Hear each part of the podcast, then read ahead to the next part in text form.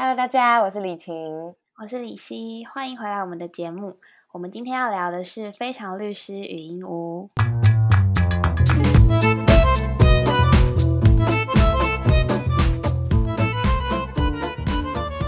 好，那正式开始之前呢，先跟大家说，我们今天要聊的是《非常律师语音屋》的九到十六集。然后当中，我们一定会不免的聊到其中的剧情，所以如果不想被暴雷的听众们，建议你们可以先去看完这部剧，然后再回来听。然后，因为我们今天要聊的是九到十六集而已嘛，所以如果你们好奇我们一到八集的观后感是什么，也可以回去听我们节目的第七集。嗯，然后我们今天的内容呢，就是跟上次比较不一样，我们这次不会单集单集的这样子去聊。我们首先呢，就先选了两集我们觉得比较有感的案件，就是第九集跟第十二集。嗯，然后接着我们会聊到角色的一些转变，包含全民宇啊、崔秀妍，然后会聊到云无这个角色，还有他的跟俊浩的爱情线。最后会讲一下对结局的感想，还有整体的心得跟我们的满意度评分。这样，没错。好，那我们就先从李希觉得很有感的第九集 开始吧。OK，好，第九集应该是我私心这十六集里面最爱的一集，然后等下就是慢慢跟你们说为什么。好，那第九集它的标题是吹笛人，那这个吹笛人呢，他就是本集案件的主角，也就是汪洋律师团队的委托人，然后他的本名是方屁扑，然后他自称是。儿童解放军的总司令，该笑，可能会是小朋友。嗯，但是呢，他却被检方以诱拐未成年人的这个罪嫌起诉，因为他把他妈妈开的补习班的那个司机弄昏，然后载着满车的小朋友跑到荒郊野外去玩游戏，这样子。嗯，那大家在看完第九集之后呢，应该就会很完整的了解到方屁扑他这个行为背后的动机。所以我这边就不再赘述。那总而言之呢，他就是为了要解放这些被韩国的教育体制所压榨的孩子们。所以这就是这一集的一个很核心的案件。然后我很喜欢这集，就是因为我其实，在整集过程中我哭了超级多次的。就是我知道他犯法了，然后我也知道这样的行为呢，他在现实里面其实有一点毛骨悚然，然后也是一个很不明智的选择。但是我还是哭了，然后就是。很共鸣，你的哭点是在哪一个 part 啊？好，我跟你讲，我是我的这些情绪完全都不是不是什么触景伤情，然后悲从中来。因为我其实有一个很快乐的童年嘛，因为我从幼稚园到高中念都是体制外的学校，然后我的学习也从来都不是升学导向的。对，但是呢，我在看这集的前几天，就刚好呃跟我个朋友吃饭，然后他是在安静班打工。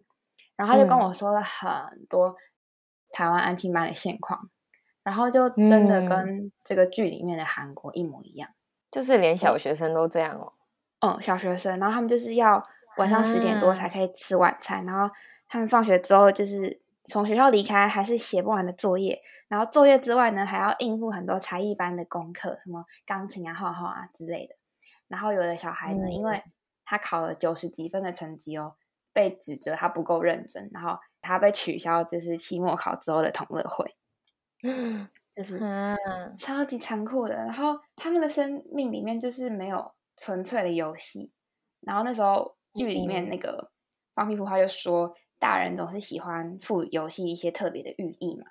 但是其实这样子游戏就会不见，因为游戏应该是要呃来自就是发自内心的，然后纯粹快乐，就是玩，然后。玩才是游戏的本质跟意义嘛？对，然后我就不是为了学什么。对，没错，我非常能够就是认同他说的这些，所以怎么讲？可能就是因为这样子，所以跟他特别共情到了吧？嗯，回想起来，我们的童年真的是非常的快乐。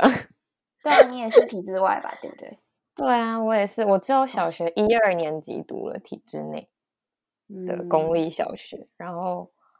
后来我爸妈就把我转学到山上的小学，然后就一路过着自由自在的生活。嗯，我觉得我可以理解，可能国高中课业加重，但是小学生都这么辛苦，我就觉得很不能接受。心我也觉得至少到小学为止，要有一个无忧无虑、快乐的童年吧，对不对？对啊，真的，对，就是不用小学就在那边国音宿舍制、国音宿舍真字的，就小学能学多好？我就想问，没有啦，没有。其实很多人从幼稚园就开始了，从小班，对啊，对不对？的朋友说之类的。小时候有一次小学的时候，我去洗头发，然后那个那个帮我洗头发的阿姨，她就说：“哦，我想把我的小孩送去呃隔壁镇的幼稚园，因为就他们原本的那个镇的幼稚园，一直到大班才教的朋友分。”那我当时嗯就是震撼教育，因为 那时候小三吧，然后我们是到小二才学注音符真的假的？太晚了吧？嗯，我但是中班我就学的很好啊。哦，对嘛，所以不是，所以其实什么时间点学不重要。我跟你讲，我大班有一个心理阴影，嗯，就是那时候我们要，我们那时候小大班就要练习写中文字，嗯，然后就是一个蛮怎么说注注重升学的幼稚园，讲起来就好笑。对，然后叫我们写自己的名字，那时候我很开心，因为只有两个字，然后我就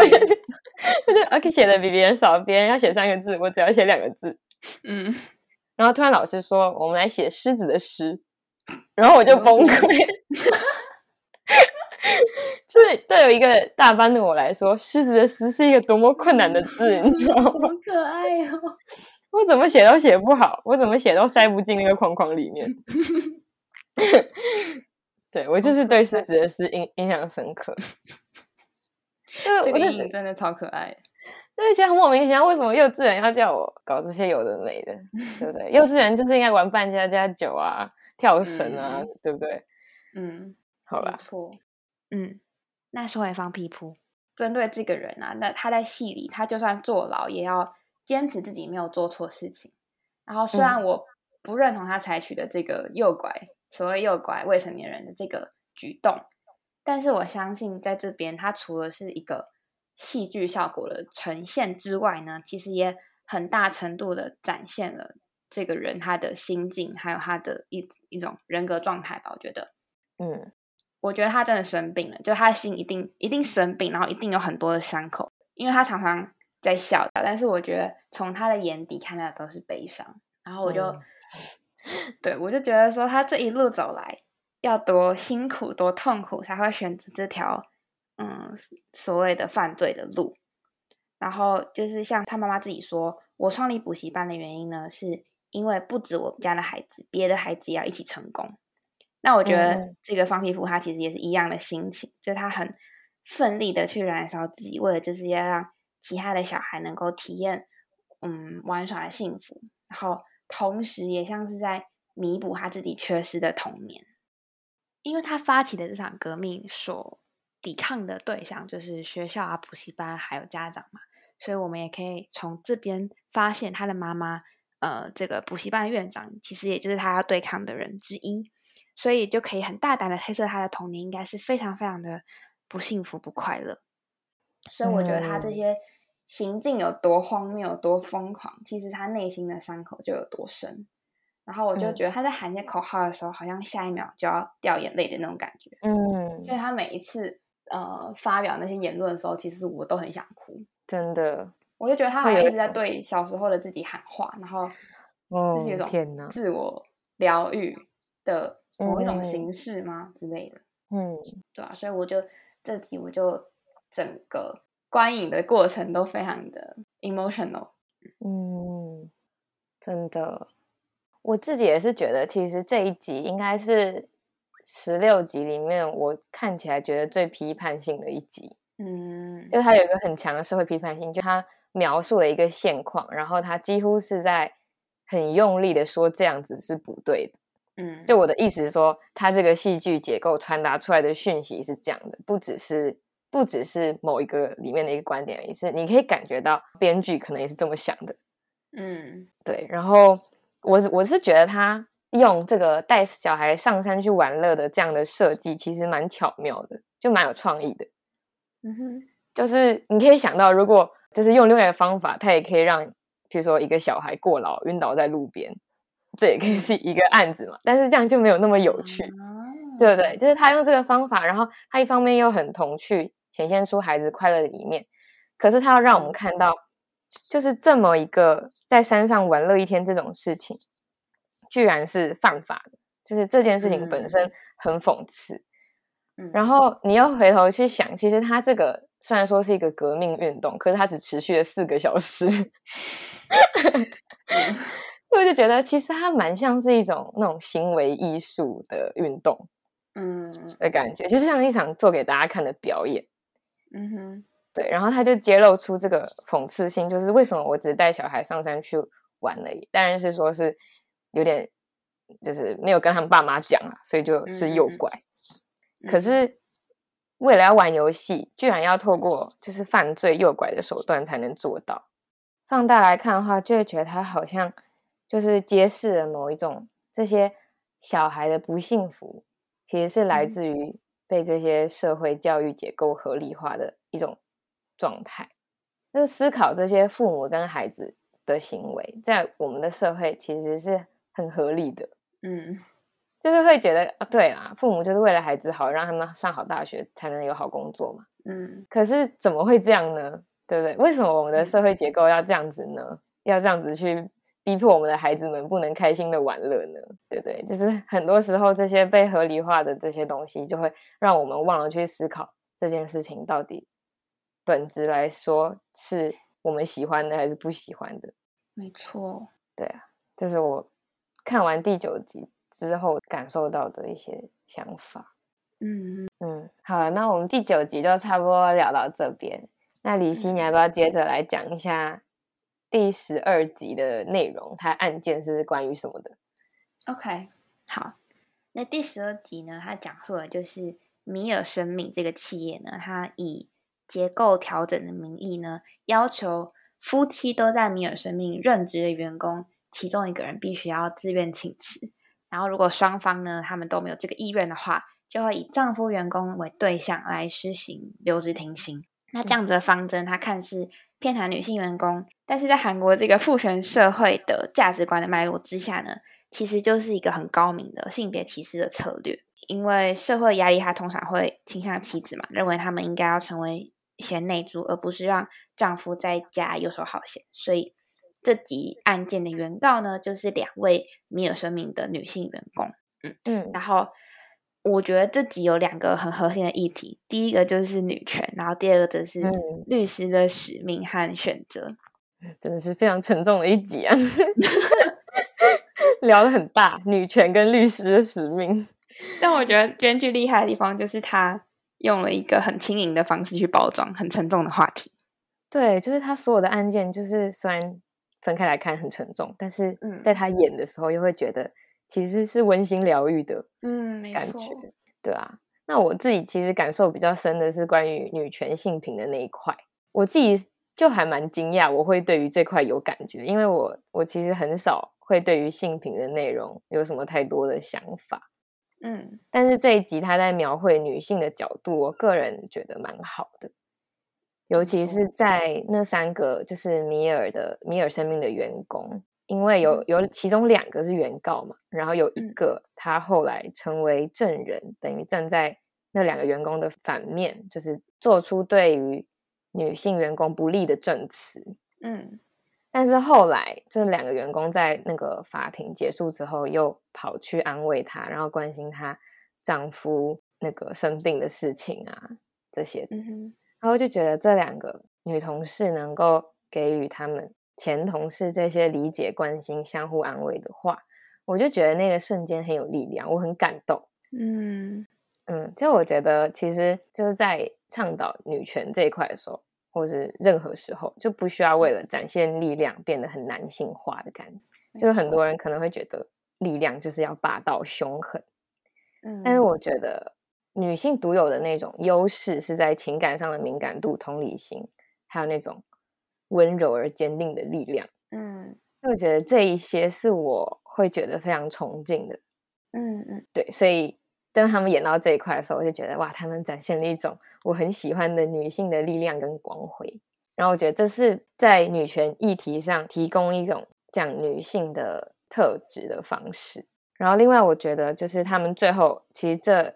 两位女员工是败诉的嘛。嗯那我觉得这个结尾的设计我也是蛮喜欢的，比起他们胜诉，我觉得败诉是更好的。嗯就因为在这个案件当中，其实我觉得所谓的性别歧视不来源于法律，也不来源于公司他们的规范，还有他们实际提出来的这个离职条件。嗯哼就是感觉在这个案件中，其实性别歧视更多的是来自于大家心中对于这种两性角色的刻板印象。嗯所以最终多数女性她们选择离职，其实是为了要顾及丈夫的形象嘛，就是因为男人要在外打拼，女人要顾家的这个形象太根深蒂固了。所以如果她们选择让丈夫离职的话，她们就会承受这些很多的社会舆论压力、家庭的压力。对，所以如果没有这样子对于两性的既定印象的话，其实大家都可以更自由的选择，即使在相同的条件下。嗯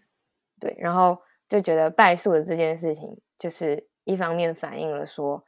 性别歧视的问题，不是在这个案件上，而是在更深层的这个社会刻板印象里面。嗯然后它也显示了，就是在这种性别议题的抗争的路上，是一条很漫长的道路。嗯但是我觉得最后他又演到，就是他们在顶楼聚餐啊、吟诗的那一段，嗯他就吟了一首我没有听得很懂的诗。嗯 但是不重点，就是不管诗诗的内容是什么，但我猜应该也是跟这个有点相关的啦。所以我觉得它整体营造出一种很朴实、浪漫、真诚的氛围，就是在这几个女人之间。嗯然后我就觉得，即使他们在这条抗争的路上是很漫长的，可是他们有有彼此的陪伴跟支持，所以它也可以是很美好的这样。嗯对，所以觉得是一个很美丽的画面。嗯，对我其实也对于两性平权啊、女权，并没有过多的关注跟热情，可能是因为为我还没有真的进入到职场吧，我还没有亲身的去感受过任何的两性之间的不平等。嗯对，但是我觉得我也很喜欢原告两个女性跟他们的律师，就这三个女人之间的氛围。嗯对，那我觉得我喜欢他们的原因，其实并不在于女权这个议题，我喜欢他们就是单纯的被他们那种很坚定的样子感动，嗯，就是看到他们为自己的权益，然后热血奋战的样子，就觉得像你说的吧，就是又温柔又有力量，而且又很勇敢，所以我觉得嗯这样子的一个基调，换成是什么议题都很好看。嗯好，那另外一个议题就是律师的使命跟选择嘛。然后、嗯这方面呢，为什么会是呃有这样子的议题？其实就是因为汪洋他们这一次不是原告的辩护律师，而是被告的代理人，就等于说他们要为看似比较不正义的那一方进行辩护。所以这时候呢，呃，印吾就很挣扎嘛，他觉得律师应该要让世界变得更美好，但是他的上司郑律师呢，却教育他说，律师的职责应该是要去辩护，应该是要去保护呃委托人的利益。嗯至于哪一方呢，比较正义的这个价值判断是法官的责任，而不是律师的。对，嗯那我其实一直对这种就是既矛盾又现实的议题都很感兴趣，然后我觉得这也是律师界的一个常态的选择题吧，要嗯嗯为什么样的人辩护这件事情。对，然后我当下的第一个反应是觉得，就是这个郑律师他的论点好像非常的正确，就是你知道，律师就依照法律进行辩护，然后法官自然会根据两方的陈述来呃评判是非，听起来就是逻辑通顺。但嗯。我就是隐约觉得哪里怪怪的，所以那时候我看到这边的时候，我就暂停了一下，然后回去思考这件事情，然后我才嗯。意识到说，这样子的论点呢是建立在法律是完整的这个前提下，然后就像影集里面呈现的嘛，在真实的社会里面，法律它不能只是呃依靠表面的文字来解读，还需要整合整个社会的一个脉络所带来的影响，就是像络是父权社会价值观这件事情。嗯所以就算合法呢，其实也不一定正义，因为法律总是会有一些模糊地带跟一些呃有一些漏洞可以钻。嗯然后像是我记得我前一阵子在 Instagram 上面就划到一张梗图，然后上面是一个律师的广告，我不知道你有没有看到。然后他上面写说，虽然是你干的，但不代表你有罪。什么意思？就是那个律师跟他潜在的委托人说，哦，对，说这句话，我就觉得很真实，就是很真实的呈现了法律跟法条他们在离开了法学院，然后离开了定义的书本之后会被使用的样子。对，所以我觉得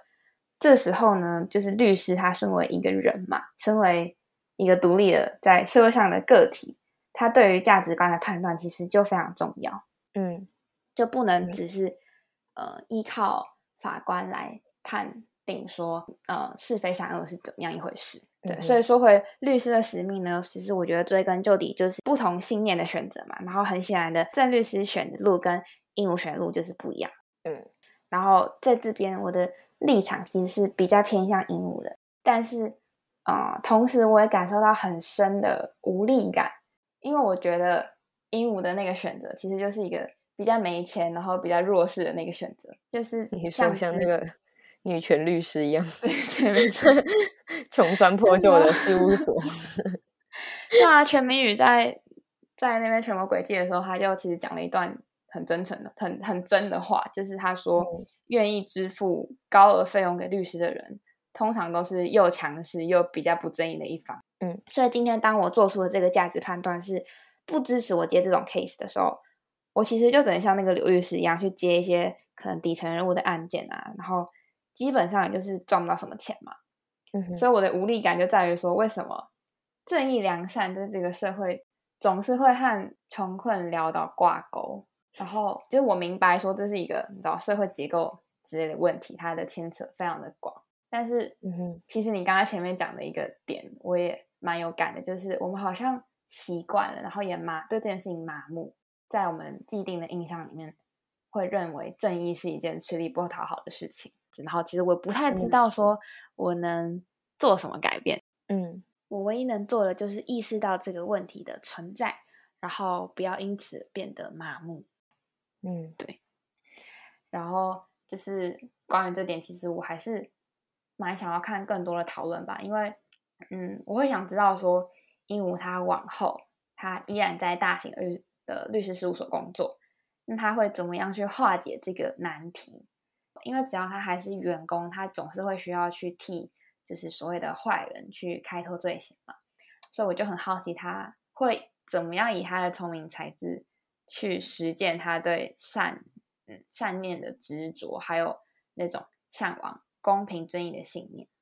嗯对啊，然后其实我也蛮想看，就是郑律师他选的另一条另外一条路嘛，那他在他那条路上有没有遇到什么样的挑战，或是一些道德上面的挣扎？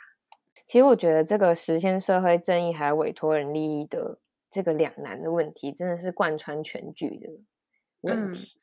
就是从一开始的那个梨花 ATM 梨花 ATM，然后到这个米尔生命的问题，还有嗯最后结局的时候，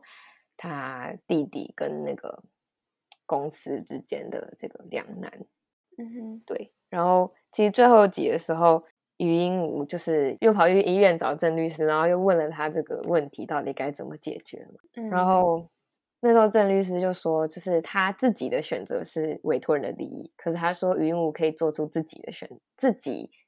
相信的决定。嗯只是我觉得到结局，虽然他好像一直心里都是偏向社会正义那边，但他最后还是没有给出一个非常确定的答案。嗯哼，因为在最后一个案件的时候，他是用自然人不等于法人的这个点，让他能够同时实现社会正义，但是又不让委托人的利益受到损失。嗯对，但我觉得从另外一个角度来看，虽然他没有正面去回答，正面去选择到底他要帮助委托人，还是要实现社会正义，可是他用另外一个方式，就是兼顾了两者。嗯哼，然后这好像就说明了为什么他不是一个普通的律师。嗯？就是因为他有这样的天赋跟才能，所以他做得到。嗯也许不能一直做得到，但他有机会能够做得到，就是在这两者之间找到一个平衡吧。嗯然后其实我也有想，就是前面不是有讲到价值判断人应该是法官吗？嗯哼，那为什么于云武不去当法官呢？哎，你的思想真的是蛮跳痛的，好喜欢哦。应该不是只有我这样想吧？我记得也有人跟我这样讲过啊，就是他的性格，应该是我爸妈之类的。嗯哼，就是他的性格这种具呃过目不忘，然后对每个法条记得超清楚，其实很适合当法官啊，对不对？哎，很有道理哎，就他判断可以非常的正确，然后他又这么社会正义，对不对？所以感觉他判的案子一定都很公允。嗯，感觉他以后转职当法官也不错。第二季，他可能会忍不住帮律师说话，帮律师就是给他提示说：“哎，你用这个这个法条啦。”对啊，好，那我们第十二集可能差不多先到这边，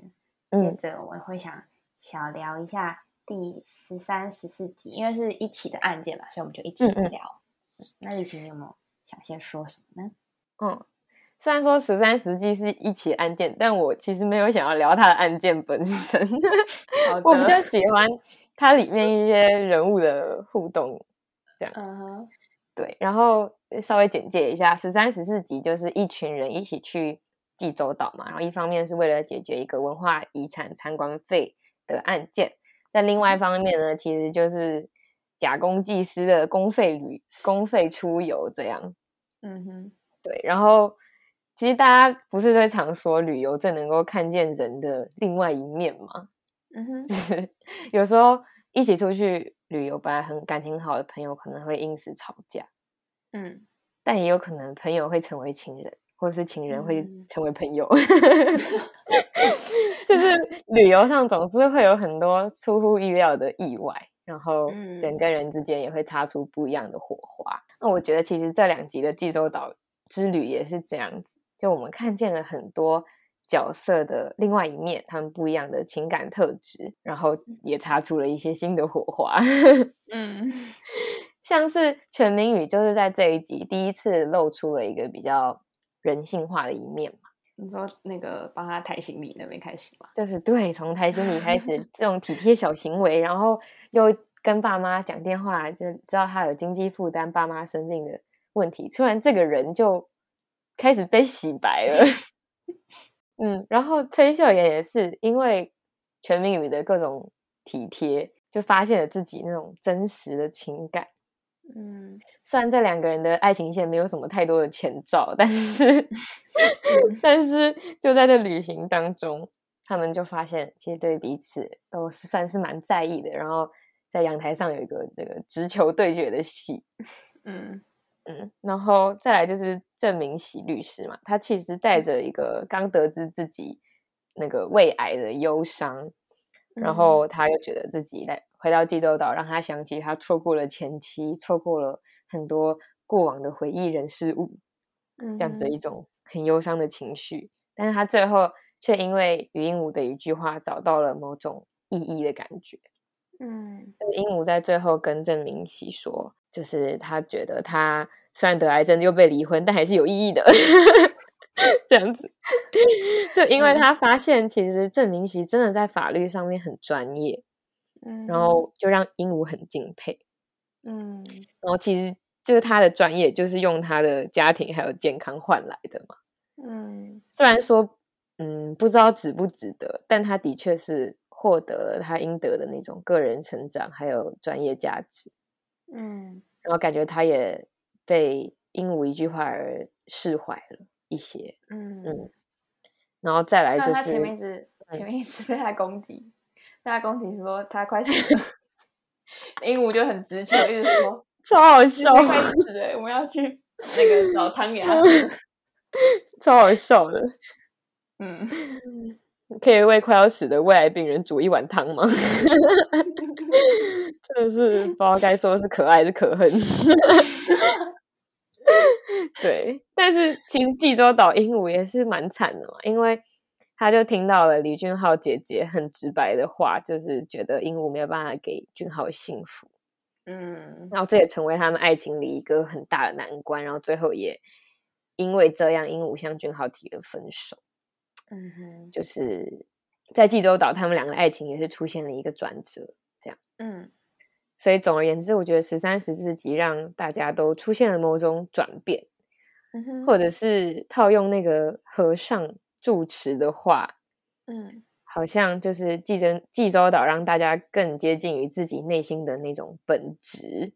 嗯哼，就可能比起在首尔，他们很需要武装隐藏自己的一些情绪性格，在济州岛，大家更能够展现出自己的真心，然后他们这群人也因为这样建立起更紧密的情感和连接。那我觉得每个角色的形象也因此变得更加的立体。嗯，对，所以我觉得这是济州岛这两集很重要的作用。嗯嗯嗯，对。那你对这十三十四集有什么想法吗？我其实对案件也没有太多的感触，我就是觉得心情一下子轻松了很多，因为输了也只是有一种就是无关紧要的三千块的那种感觉，所以就也因此没有太多的感想吧。但是我印象很深刻，就是他们来到济州岛，然后他们就租了一台敞篷车跟另外一台修旅车嘛，然后郑律师他坐的是敞篷车，然后他们就开车经过了一条。就是林荫下面的路，然后那个光啊、叶子这样子，然后我知道他又坐在后座，然后就泪流满面的那个画面，因为他觉得那个演的好好，对他刚刚得知他那个胃癌的消息嘛，然后我就觉得天哪，那一段真的是有一个很让人心碎的对比，就是在一个这么这么美好的地方，但是他面对的是一个很沉重的生命课题。哦，我也觉得那一幕很。印象深刻，对啊，整体来说，我我其实蛮认同你刚刚讲的那些，不是蛮认同，就是我超级认同你刚才 讲的全部内容。嗯，然后我其实特别想要讲全明宇这个人，因为我上一次我们聊的时候，就是把他骂的很惨，就觉得他是一个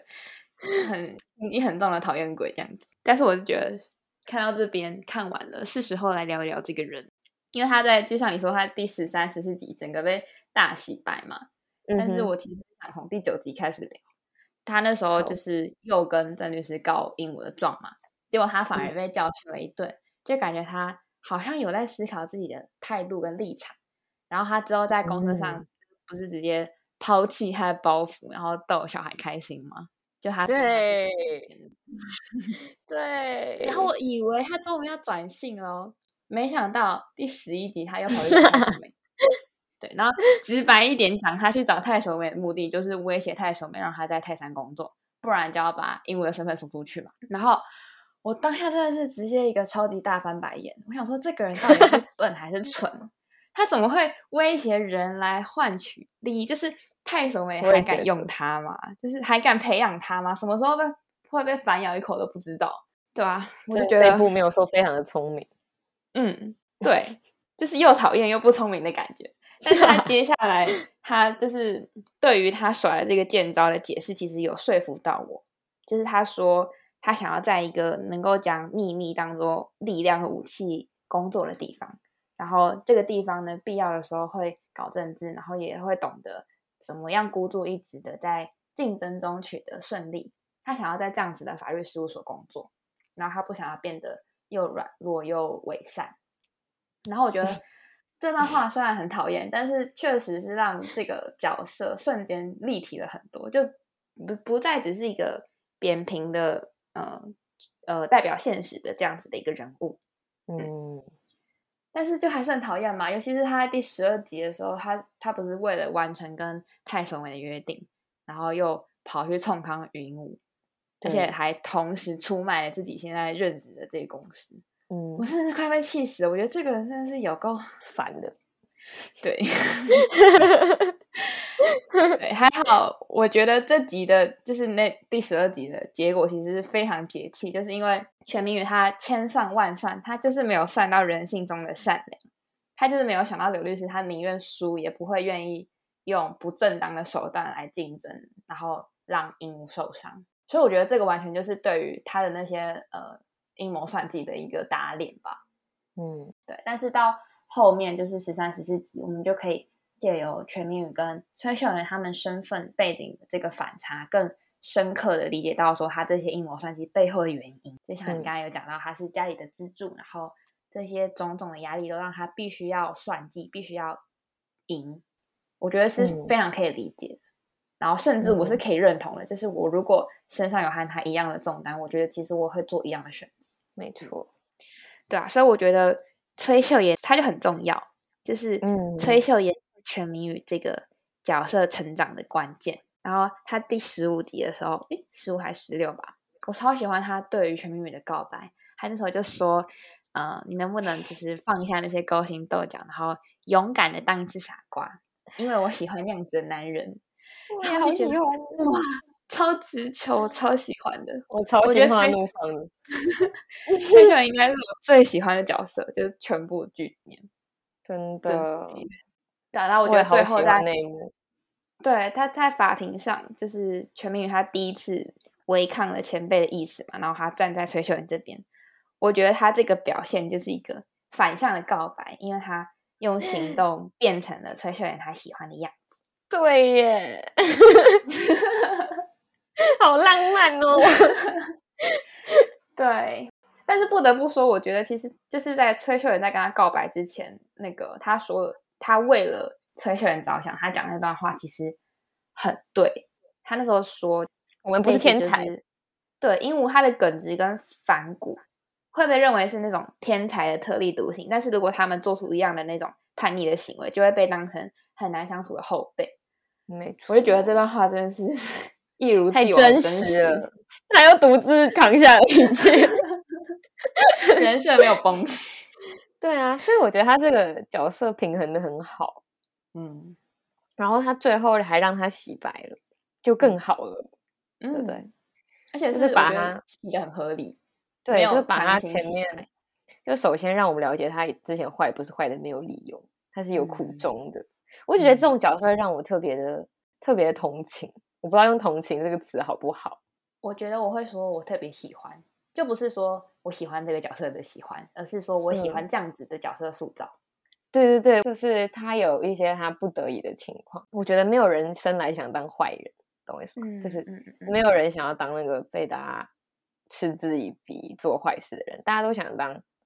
正义的化身嘛。可是，嗯不是每个人都有那个本钱当正义化身。就像我们刚刚说的，可能就是这个社会结构并不给予正义的化身好处，嗯就是好像要做好人是那种有资源的有钱人，或是像崔秀妍这样有背景的人的特权。嗯然后反观全民宇这样没钱没背景没人脉，但是他嗯又做坏事，然后被骂，这种感觉我就会产生这种怜爱的感觉。这种桥段就很呼应《寄生上流》的那句话，就是对，他因为有钱而可以才能善良。我那那台词真的写的太好了，嗯很喜欢。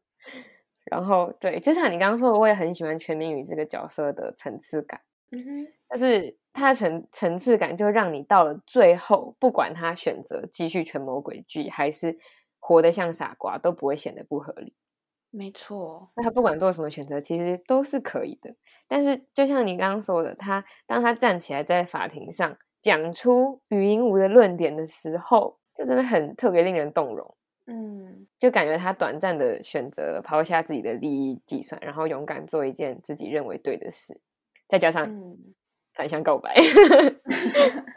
嗯对啊，然后我觉得这个这个转折点很重要，因为他最后下定决心要试着活得像一个傻瓜。我觉得可能就是因为他这一次的尝试，嗯哼就他可能试着做了之后，他觉得哎，诶这样也不错啊，嗯，对，然后也不是说事业彻底毁了或什么的，对对？嗯就其实做对的事情，可能让自己感觉也不错，然后实际上也不会说太惨，现实上也嗯不会太惨，所以他可能也更喜欢这样活着的自己。嗯然后我就很喜欢全民于整个转变的过程，嗯哼就像你刚才提到的，就是比起一开始就站在正义的一方，经过这样来回挣扎思考之后所下的这么一个他的人生选择或是价值判断，我觉得这样的过程真的是特别真实、特别必要的。没错，对，就好像于韵武他在社会正义还有委托人利益当中的挣扎也是如此。嗯如果他毫无挣扎，直接选择正义的话，也会显得没那么真实，或是这个角色就有点流于表面了，嗯不那么立体。嗯嗯嗯对，所以我就很喜欢全民宇这个角色。嗯嗯，这是我们上次聊的时候完全不会意，就是完全意想不到的。意料不到。上次我就觉得他就是独自扛下一切，做了一个很好的平衡。嗯，对，真的不得不说，这个编剧塑造角色的功力太厉害了，没错。把坏人写成好人真的很难呢。嗯 嗯，好啦，好那我们接着我们来聊一下他们的爱情线吧。刚刚聊完了，呃，全明宇跟崔秀妍，现在可以聊聊主角这对 CP 他们之间感情的进展。好啊，你有什么特别印象深刻的部分吗？我觉得他们两个人关系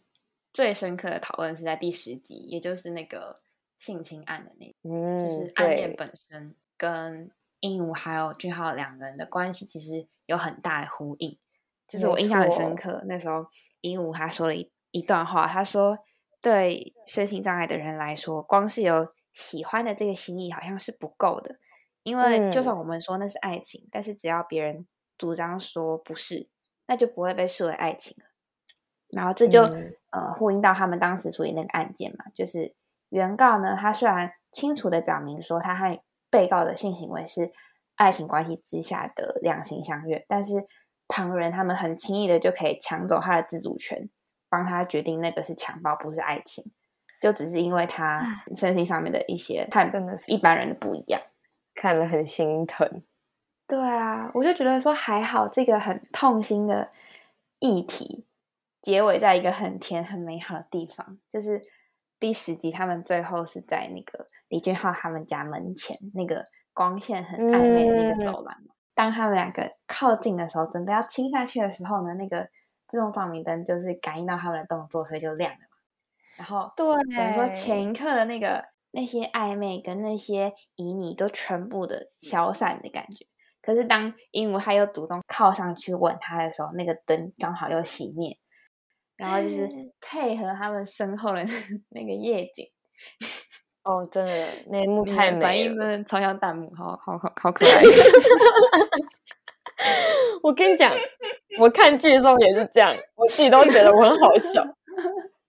好啊，总之我觉得这场戏就是氛围感直接拉满，就是我很久没有看到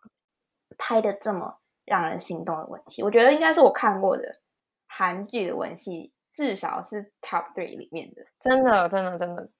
这我觉得，真的是嗯，美到窒息的那种。对啊，我觉得吻戏要拍的好，就是氛围感跟巧思是缺一不可的。然后我觉得这场嗯戏的巧思就是那个自动感应的照明灯，然后灯光的运用呢，又同时创造了那种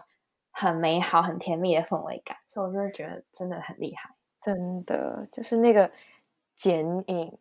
就是忽、忽嗯明忽暗的剪影，嗯，真的是让人不得不佩服这个导演的设计。诶没错。嗯，然后我也觉得在爱情线里面，我很喜欢最后李俊浩他用猫与猫奴来比喻他们之间的爱情，哦，真的是，我觉得特别的贴切。对，这个比喻好巧妙哦，就是嗯猫与猫奴的关系，好像是真的是那种孤单跟幸福可以同时存在的这种奇妙的关系。嗯哼，然后就很好的比喻了自闭症患者，还有一个没有自闭症的人，他们中间的这种关系。嗯哼嗯，就虽然这只猫它不太会表达自己的情感，可是它的存在又可以让这个猫奴感到特别的幸福。嗯，对，然后我觉得好可爱哦，他们好可爱哦。对啊，我觉得真的好好精确，就是可以让前面那些质疑他们爱情的声音都可以很好的理解，然后化解掉那些质疑。没错，就是可能大家也会想，到底俊浩是不是就是慈善家、啊、还是什么的？就是他所有的身身边的家人朋友都这样子质疑他。嗯可是我觉得鹦鹉真的是一个很有魅力的人，嗯哼，就撇除掉他自闭症的人，因为他们的生活都是很以自我为中心的嘛，嗯哼，就他可能很难去体会别人的感受，很难去同理或是看眼色，所以也很难照嗯顾到别人的感觉。但我觉得，就是除了这个之外，这他的一切都好美好。嗯我特别喜欢他性格当中的一块是，他其实是很矛盾的人，就是又聪明又笨拙，又可爱又情商低，又善良又不会对人好。嗯可是我其实会觉得有点，嗯，怎么说？就是我会蛮羡慕他可以很直白、无所顾忌的表达自己的想法。嗯就当然有时候会显得很没有礼貌、不通人情。嗯哼可是，在很多时候，就譬如说在第十一集那个中乐透男，嗯哼就是说他想要做假证什么的，嗯然后云武就马上说不可以，这样。然后我就觉得，就是换位思考，如果我是一个律师，我的委托人跟我这样子说，我很难很直接的跟他说不可以，就算我心里觉得不可以，嗯哼我可能还会说，呃，你要不要再考虑一下？我觉得这样不太好。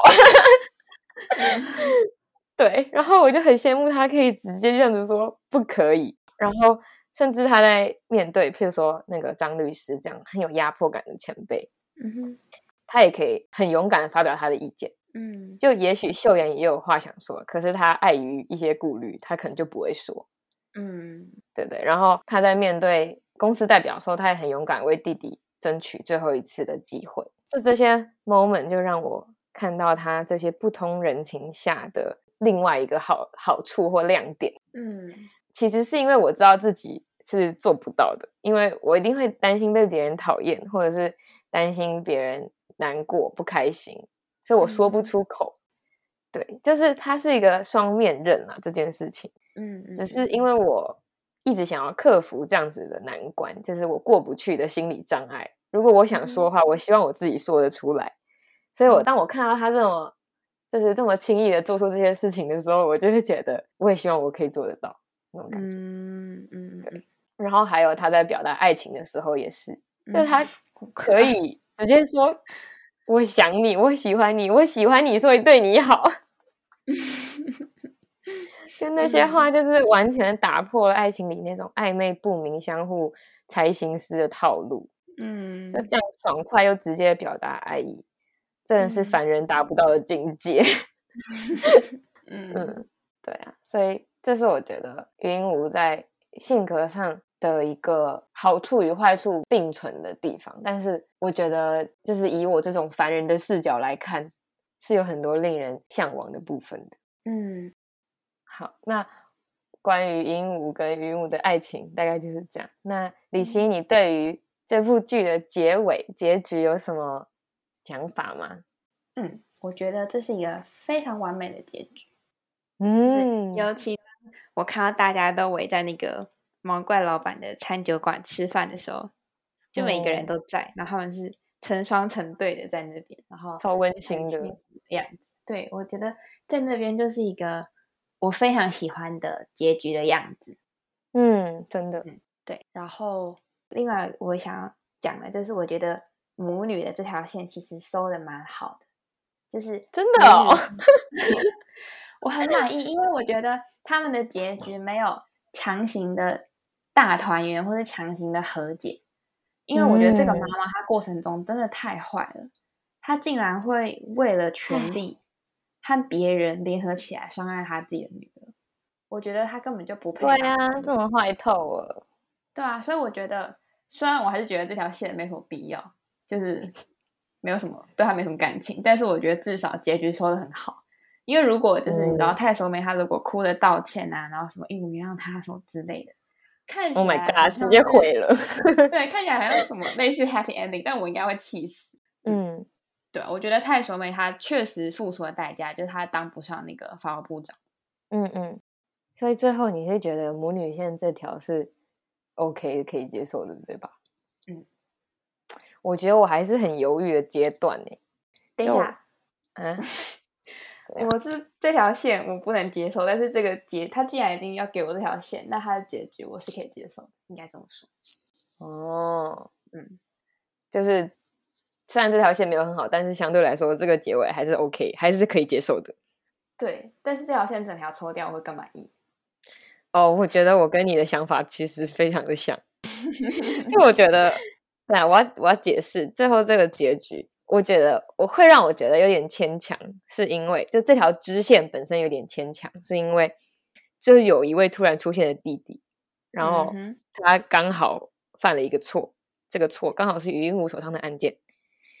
这个案件又刚好发生在太守美听证会的时候。嗯哼，然后因为弟弟选择自白，所以他刚好又阻止了鹦鹉的身身世被公开。嗯哼，就我觉得这件事整件事情都太刚好了，就在时间点上 太刚好了。嗯，所以我就会觉得这个剧情小小牵强了一点。嗯，然后他在结论上就是有点硬生生的把政治事业 vs 母亲的这个议题摆在太守美面前，然后叫他做选择。所以我不知道他是他是就。感觉这个人物他最后是有点被维洗白了，嗯哼，就作为余英武的母亲，可是我就觉得这整条支线的编排方式让我觉得不是非常的喜欢，但是我也能够理解啦，就是云无他的这个身世危机的剧情，的确是能够为整部剧增添一些紧张感，然后增添一些可看度，所以也不是说完全说啊一定要拿掉或一定要拿掉我才看得下去什么的，嗯哼，对，然后再加上其实演员们。最后也很好的消化了这些剧情，嗯，所以总体来说，虽然我没有很喜欢，但是，但是我不会觉得接受不了，就跟你的想法差不多，嗯，只是会觉得有点小小不自然，嗯嗯嗯。嗯，太多巧合了啦，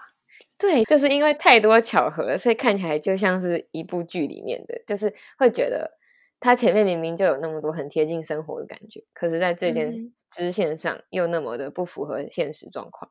嗯，但我觉得结尾还是有很多值得称赞的地方。其实我很喜欢整部剧的 ending，嗯哼，就是首先它有很多首尾呼应的设计，嗯，像是那句“不是普通律师”，就是郑律师对余英武说：“你不是一个普通律师。”他其实在第一集跟最后一集都说了，嗯，所以你可以感觉到这句话的意义已经完全不一样了。嗯哼，他第一集的时候，他可能是有一点小小贬义，就觉得他不是普通人，就是他是他是患者，对，嗯嗯嗯。可在第十六集的时候，他更多的是在称赞他，我觉得，嗯，就是说他不是普通人，他做得到更多的事情的这种感觉，对。然后再来就是他的第一场戏跟最后一场戏，其实结构上是完全一样的。我就觉得很酷，就是很对称的感觉。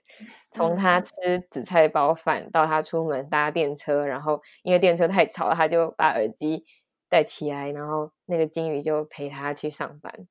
嗯，然后最后他来到公司前面，又遇到了那个旋转门。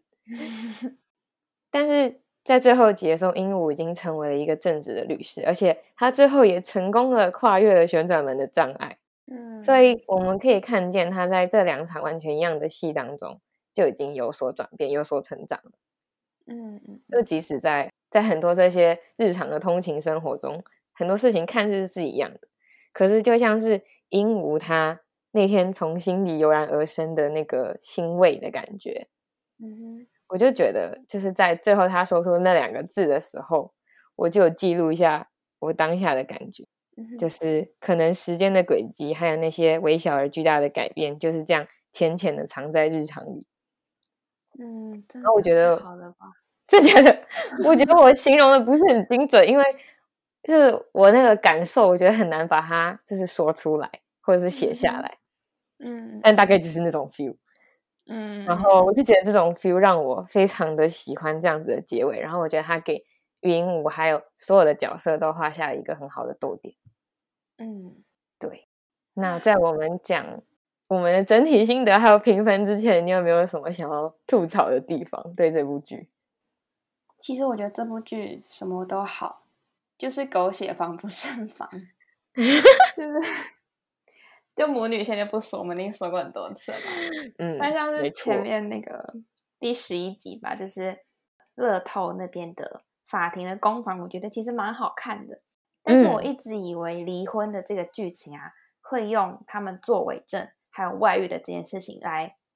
做一个反转，结果没想到渣男直接死掉，哎，这这也太 敷衍了吧！而且他还是韩剧最常出现那种被卡车撞死的那种，就是唯一太好笑了，了。我觉得好好笑。嗯，对啊，我就觉得，但这也不是什么缺点啦，就只是他的。一个元素吧，然后这个元素没有那么符合我的口味。嗯，对，就是就对，就是其实最后来看，它真的是蛮混搭的，就是 它有很多那种让人觉得很突兀又很幽默的东西。我就我一个印象很深刻是，他们到济州岛的时候，有一个用 Apple Watch 的阿妈，然后 不是那一趴戳到我的笑点，但是我觉得超级突兀。嗯，就是为什么突然要有一个用 Apple Watch 的阿妈在那边？嗯，然后车祸也是很突兀，但是不好笑。哦，对，对，就是有些这些很混搭的小细节，嗯，不知道该如何形容。对，然后我觉得，嗯，就是郑律师本来很欢乐的，就是在被追杀，然后发现那个人是他自己想象的。之后，他突然就咳血了。哦，那个瞬间，我也不太知道怎么反应，就是情绪上面。对，就是咳血，我也觉得是一个非常怎么说狗血的剧情，嗯，就是很八点档的感觉，车祸狗血 的那种很八点档。嗯嗯，对，就会觉得很妙，就是在这一团很童趣的画风当中插入一些很狗血的东西。没 错，但我觉得。对，除此之除此之外，真的都这部剧真的都还蛮好的啦。嗯，好，那我就接着来讲一下我对这部剧的整体的心得好了。嗯，我感觉《非常律师云无》这部韩剧真的是在各种层面上都相当丰富的剧。就是它的主角是，首先它的主角就是一个有自闭症的律师。然后它以单元剧的形式，在每一集的案件都涉及了很多不一样的层面，嗯，然后包含这些配角的立体感啊，他们互动的关系啊，甚至是这种律师道德的挣扎。然后它还有爱情戏，然后它还有各种金鱼的知识，嗯，然后也可以看到他在不同的案件啊，或者在整体的剧情线里面都有埋一些伏笔跟细节，嗯哼，所以我就觉得这个。这个编剧真的是很细腻的做了很多的功课跟研究，才能够写出这么深植人心的作品。嗯，然后觉得除了剧情之外，这部剧它在演员，尤其是朴恩斌跟蒋启勇，就是让我真的觉得为这部戏加了很多很多分。嗯，就感觉不是他们好像不行的感觉。嗯嗯嗯。然后还有，其实他每一个案件里面的那些原告、被告，我也觉得演的都很恰如其分。嗯哼，就感觉每个小角色，他们就算只出现一两集，可是就是真的把那个角色描绘的很好，他们的情绪、他们的故事、他们的状态。嗯，对。然后他在镜头、配乐、动画上，真的也都是无可挑剔的感觉。嗯，所以我觉得整体看下来，真的是一部很完整、很好的作品。嗯，就是除了刚刚有小吐槽的部分之外，我觉得它真的是一部 配得上它高收视率的高分韩剧。嗯哼，嗯，所以如果一到十分的话，我会给它八点九分。哦，这应该还算蛮高的吧？很高 啊，我觉得很高哎。因为我是很犹豫要不要给到九，就我觉得它其实是值得一个九的，可是就有一些东西让我却步了。对，但是我觉得怎么说，私心的话，我是可以给到九的。嗯哼，嗯，那你呢？我必须说，虽然我很喜欢就是治愈类型的影视作品，但是单元剧类型的那种治愈，我其实不太行。就是我感觉我的疗愈被中断了，然后 每一个小时都要重新开始进入的那个感觉。对，就是会小累。嗯嗯，我懂。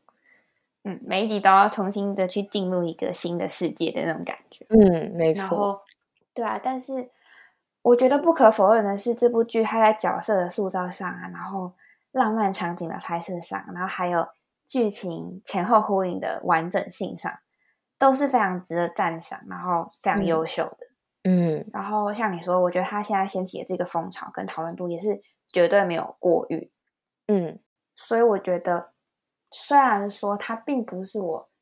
嗯个人偏好里面最喜欢的那一类剧，但是如果评价这部剧本身的话，我的满意度评分会是八。嗯，那也是不错的吧？我觉得 很高吧，很高啦。我觉得我会，因为我觉得怎么讲，我们我很难给一个整体的评价，因为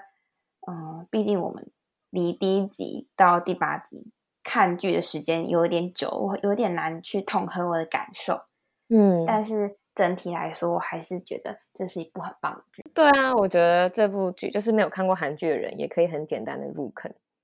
嗯，没错。嗯，好的，那我们是不是这部剧的内容部分差不多就聊到这边了？嗯，我们今天聊了呃《非常律师云舞》的九到十六集，然后我们也很好奇大家对这部剧的观后感，所以也欢迎大家用资讯栏里面的匿名留言和我们分享，或者是到我们的 IG 账号私讯我们。那最后就是，如果大家喜欢我们的节目的话，也请帮我们留下五星好评哦。那我们今天的节目就到这边喽，谢谢大家，拜拜，拜拜。